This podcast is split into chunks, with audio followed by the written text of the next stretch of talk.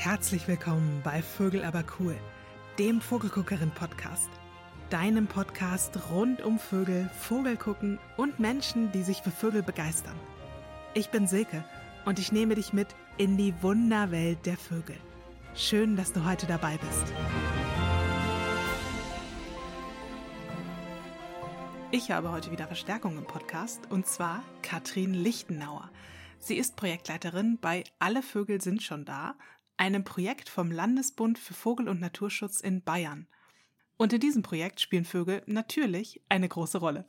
Hallo Frau Lichtenauer, wie schön, dass Sie da sind. Wie schön, dass ich da sein darf.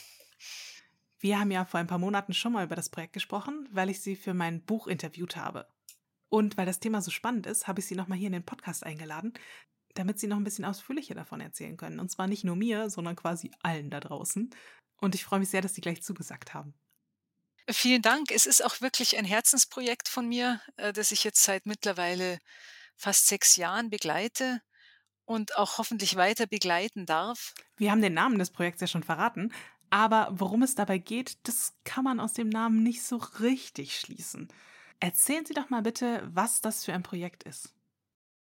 Der Name Alle Vögel sind schon da ist ja ein Kinderlied, ein Kinderlied, das sehr vielen älteren Menschen gut bekannt ist, äh, wo viele den Text auswendig können. Und dieses Projekt wird in Seniorenheimen durchgeführt. Und der Name knüpft einerseits an die Erinnerungen der Menschen an und andererseits natürlich auch an den Inhalt. Es geht um Vogelbeobachtung in vollstationären Pflegeeinrichtungen. Vollstationäre Pflegeeinrichtungen sind gemeinhin gesagt Altenheime, wo Menschen leben, die nicht mehr eigenständig in die Natur gehen können, entweder weil sie dement sind oder weil es ihnen körperlich nicht mehr möglich ist. Und durch dieses Projekt Vogelbeobachtung, Vogelfütterung holen wir die Natur ein bisschen vors Fenster, so dass die Menschen eben nicht mehr rausgehen müssen, sondern das bunte Treiben der Vögel an der Futterstation direkt vom Aufenthaltsraum aus oder von der Cafeteria aus beobachten können. Vögel im Garten füttern klingt ja erstmal total naheliegend. Das machen ja viele Menschen. Aber Sie haben ja gerade gesagt, dass das noch viel mehr ist. Wie entstand denn die Idee, aus so einem Privatvergnügen ein bundeslandweites Projekt zu machen? Im Grunde ist es entstanden aus einer Beobachtung, die unser erster Vorsitzende, der Dr. Norbert Schäffer, selber gemacht hat mit seinen Eltern. Er hat seinen Eltern eine Futtersäule geschenkt, die ist aufgehängt worden vors Küchenfenster und plötzlich hat er Gesprächsthemen mit seinen Eltern gehabt, die haben ihn angerufen, haben gesagt, Mensch, da sind so viele Vögel da, so viel unterschiedliche, die schauen so oder so aus. Und dann hatten die was, wo sie gemeinsam sprechen konnten und wo er sein Wissen weitergeben konnte. Und er hat auch gemerkt, wie viel Freude die Beobachtung der Vögel seinen Eltern macht.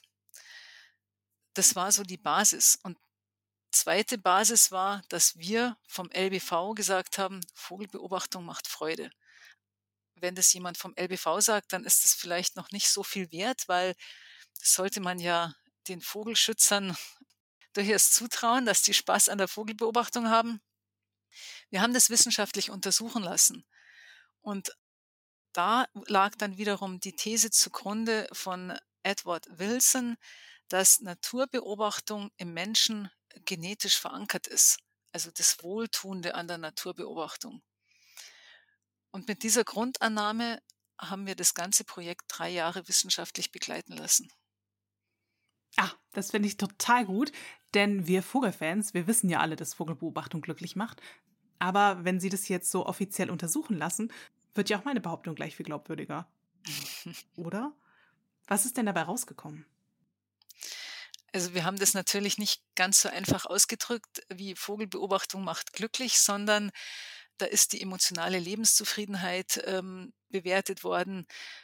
Es ging letztlich um die psychosoziale Gesundheit und um die Verbesserung eben dieses Wohlbefindens, die durch das Projekt tatsächlich eintritt.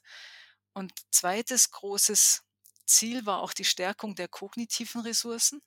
Das heißt, dass die Leute auch geistig angeregt werden durch die Vogelbeobachtung.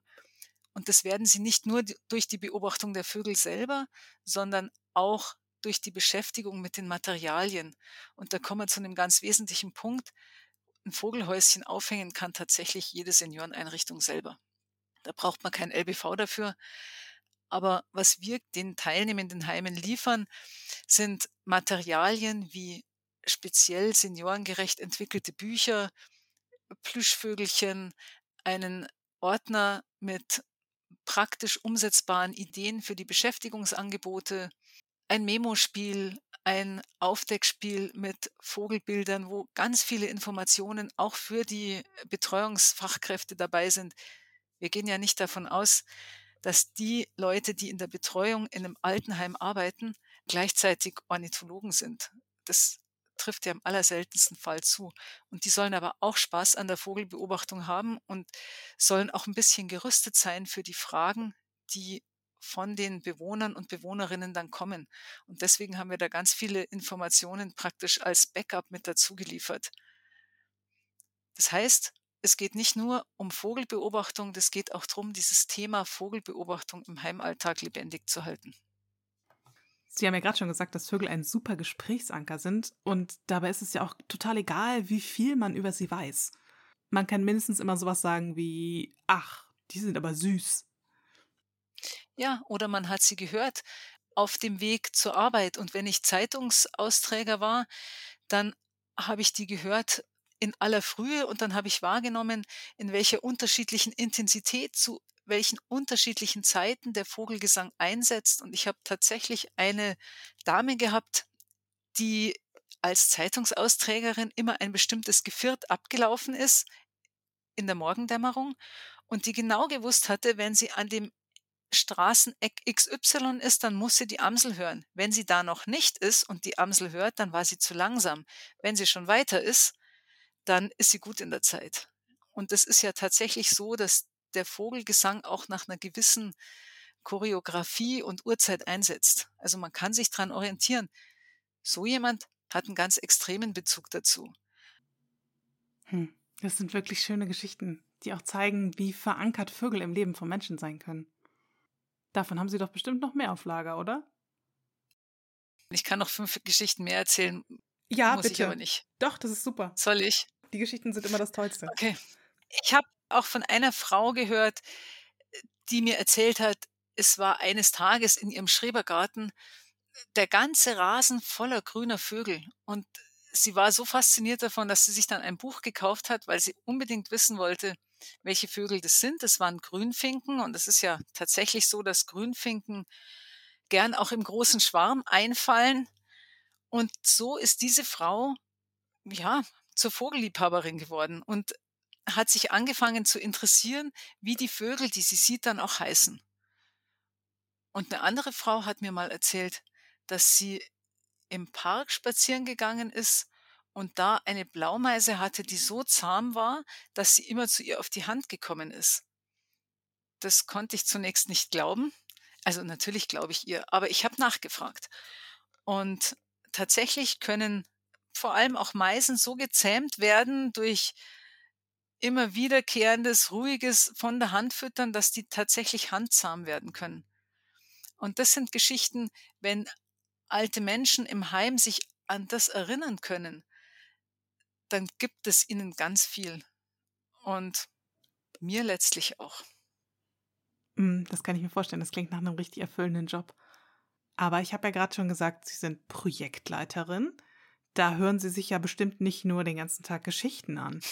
Was machen die denn da sonst noch so? Die Heime, die von dem Projekt hören, lesen, äh, darauf aufmerksam werden, die bewerben sich ähm, auf unserer Homepage und diese Bewerbung kommt bei mir raus und dann organisiere ich erstmal ein Einführungsgespräch. Ich möchte gerne, dass nicht nur die Betreuungsfachkraft, die sich jetzt erstmal für dieses Projekt interessiert, sondern auch die Heimleitung, die Pflegedienstleitung, also die, ich sag mal, wesentlichen Personen aus dem Steuerungsgremium des Heims, dass die wissen, worum geht's da und was holen wir uns da eigentlich im Haus.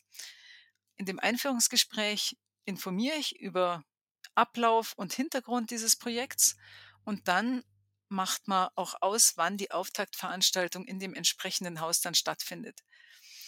Weil sich die letzten zwei Jahre jeweils 80 Heime bei dem Projekt bewerben konnten und ich aber nicht in meiner Zeit 80 Heime besuchen und, ähm, und die Auftaktveranstaltung leiten kann, habe ich einen Pool an Referenten und Referentinnen, die ich dann auch organisiere und mit Informationen versorge. Und einen Teil, also etwa die Hälfte der Heime besuche ich auch selbst. Das heißt, ich bin ganz viel auch in ganz Bayern unterwegs, schule an dem Tag die Mitarbeiter und mache einen Vortrag für die Bewohner und Bewohnerinnen und stelle dann anschließend gemeinsam die gemeinsam befüllte Futterstation draußen auf. Sie haben von den kognitiven und psychosozialen Veränderungen gesprochen. Können Sie bitte nochmal erklären, was genau dieses Projekt ändert? Das bietet eine Anregung, die nicht von außen gesteuert wird. Das heißt, ähm, es ist ja ein sehr niederschwelliges Angebot. Ich komme jetzt nicht mit einem Lama oder mit einem Hund, vor dem ich mich vielleicht fürchte, wenn er, wenn ich ihn streicheln muss, sondern es sind Vögel, es sind Wildtiere, die kommen freiwillig vors Fenster. Ich muss nichts anlangen, aber das ist ja auch eine große Gnade, wenn die freiwillig kommen und ich die dann anschauen darf. Und diese Freude haben die Bewohner tatsächlich. Und das eine ist ja die Steigerung des Wohlbefindens und die der kognitiven Ressourcen, die wir schon angesprochen hatten. Was noch dazu kommt, ist eine Förderung von Mobilität. Wenn jemand in seinem Zimmer sitzt, viel in seinem Zimmer sitzt, aber plötzlich die Motivation hat, weil es ihm Freude macht, die Vögel zu beobachten, sein Zimmer zu verlassen und sich unten ans Vogelfenster zu setzen, da rauszuschauen, weil sich da was rührt, dabei vielleicht noch seine Zimmernachbarin, sein Zimmernachbar trifft und man dann in den gedanklichen Austausch kommt, dann verändert sich ja auch sozial ganz viel im Miteinander. Sie haben gerade schon erzählt, dass viele von den Bewohnenden Erinnerungen haben an früher, in denen Vögel eine Rolle spielen. Glauben Sie, dass das früher anders war als heute? Vielleicht war es ein bisschen anders. Ähm, ich kann das ganz schlecht beurteilen. Ich hatte bei einem Pressegespräch Kontakt mit einer sehr jungen Volontärin. Und die hat gezögert, was ihre Verbindung zu Vögeln angeht. Und dann ist ihr eingefallen, dass wenn sie morgens vom Feiern heimgeht, dass sie dann die ersten Vögel hört. Dann hat sie zwei Sachen. Sie hört die Vögel und sie riecht den Geruch aus den Bäckereien. Und das sind beides sehr sinnliche Wahrnehmungen. Von daher glaube ich, dass auch junge Menschen, die jetzt vielleicht nicht mehr so naturnah aufwachsen wie die Generation vor der Generation, glaube ich, dass auch die eine gewisse Verbindung zur Natur haben. Und die Grundvoraussetzung unseres Projekts und diese These, dass Naturbeobachtung oder die Nähe zur Natur in uns Menschen genetisch angelegt ist, spricht ja dafür, dass auch junge Menschen heutzutage, die möglicherweise mehr als die Großeltern am Handy oder in sozialen Medien unterwegs sind, dass die trotzdem eine genetische Disposition für die Naturnähe haben. Hm. Das ist sehr beruhigend und es deckt sich auch mit meinen Erfahrungen mit Menschen aus allen Generationen. Sie haben ja gerade erzählt, dass Sie viel rumkommen. Gibt es da eine Begegnung, die Sie besonders berührt hat? Mir fallen jetzt zwei Begegnungen ein. Das eine war ein alter Herr, der ganz ruhig war, aber die ganze Zeit gepfiffen hat. Also so die ganze Zeit leise vor sich hingepfiffen hat und die ganze Zeit dabei war. Der hat mich an der Hand genommen, also beziehungsweise am Ellbogen festgehalten, ist mit rausgegangen, hat geholfen, die Materialien reinzutun und war total interessiert dabei, hat aber nicht gesprochen und nur gepfiffen wo ich mir denke, der hat ganz viel mitgenommen. Und aus der, aus der Begegnung mit mir und aus dem Vortrag und aus dem, dass ich da da war. Und eine andere Begebenheit war in einem Heim äh, hier in der Nähe. Da ist eine Frau in einem Art Pflegebett auch mit reingefahren worden und die war so interessiert und die hat nachgefragt und war beim ganzen Vortrag mit dabei und ich habe ihr geantwortet, wenn Fragen von ihr kamen. Und es hat sich danach herausgestellt, dass die ganz stark dementiell erkrankt ist und kaum spricht. Und an diesem Vortrag war irgendwas, was sie unglaublich interessiert hat und äh, wo sie plötzlich ganz wach geworden ist. Und das ist das andere, wenn man in den Heimen unterwegs ist, dann hat ja keiner ein Schild auf der Stirn, ich bin dementiell erkrankt oder ich habe äh, die und die Probleme. Das heißt, ich sehe die Menschen so, wie sie sich in diesem Moment darstellen und ich merke nicht, ob jemand ähm, eine dementielle ähm, Krankheit hat oder eben nicht. Und hinterher haben mir die Betreuungsfachkräfte erzählt, dass diese Frau noch nie so viel am Stück gesprochen hatte. Und die war hinterher wohl auch sehr, sehr müde und hat sich dann sofort ausruhen gelegt. Und all diese positiven Veränderungen fangen damit an, dass sie den Menschen mehr Vögel ins Leben bringen. Was mir tatsächlich wichtig ist, ist, dass dieses Projekt ja nicht nur daraus besteht, Futterstationen aufzustellen, sondern auch diesen ganzen anderen Aspekt hat, den Mitarbeitenden ein Rüstzeug zu geben, das Thema Vogelbeobachtung auch immer wieder lebendig zu halten. Was auch spannend ist für mich, ist, dass viele Einrichtungen auf das Thema irgendwie draufsatteln. Ich hatte jetzt in Aschau im Chiemgau ein ganz tolles Erlebnis. Da bin ich eingeladen worden, weil die Kunsttherapeutin, die dort mit in den Beschäftigungsangeboten arbeitet, ein Malprojekt hatte. Das heißt, die hat mit den Bewohnenden Bilder gemalt, Vogelbilder, aufbauend auf dieses Projekt Alle Vögel sind schon da. Dann ist eine Ausstellung daraus entstanden, aber eben nicht nur eine Ausstellung, sondern diese wunder, wunderschönen Bilder sind auf Servietten gedruckt worden. Und diese Servietten werden an drei verschiedenen Stellen im Ort verkauft. Und die finden reißenden Absatz. Und an diesem Tag, an dem ich eingeladen wurde, wurde das Projekt öffentlich vorgestellt. Da war der Bürgermeister da. Alle Bewohnenden waren da, deren Angehörige.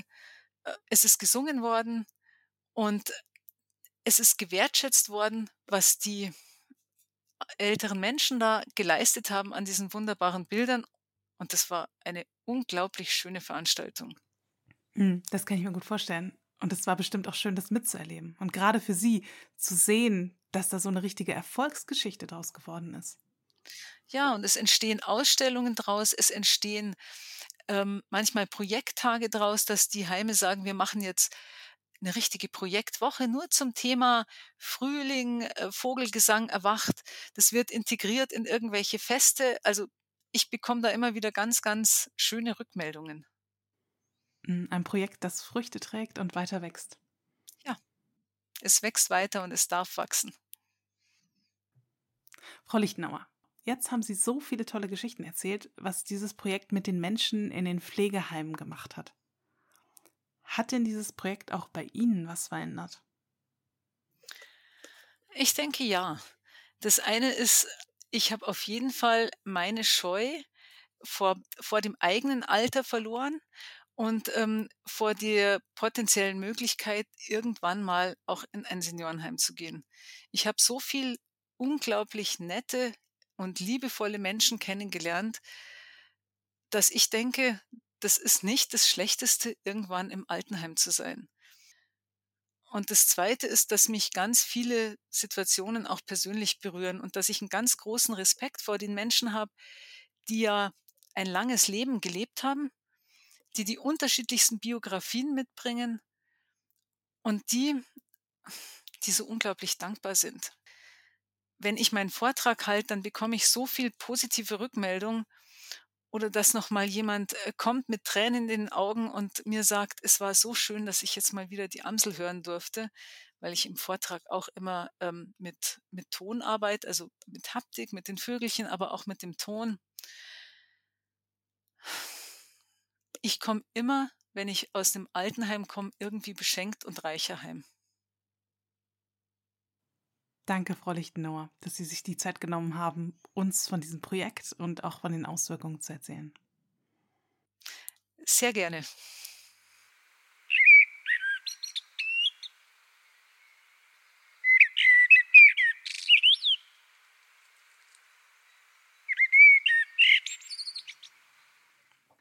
Alle Infos und viele Materialien zu Alle Vögel sind schon da stehen im Internet bereit und können über die Projektseite runtergeladen oder bestellt werden. Die verlinke ich dir natürlich noch in den Show Notes. Noch mehr zu den wissenschaftlichen Untersuchungen, die es rund um die positive Wirkung von Vögel und Natur auf uns gibt, erzähle ich auch in meinem neuen Buch Die Superkräfte der Vögel. Du findest es überall, wo es Bücher gibt und ganz bequem und autorinnenfreundlich über den Link in den Show Notes. Wir hören uns in zwei Wochen wieder und bis dahin, lass mehr Vögel in dein Leben.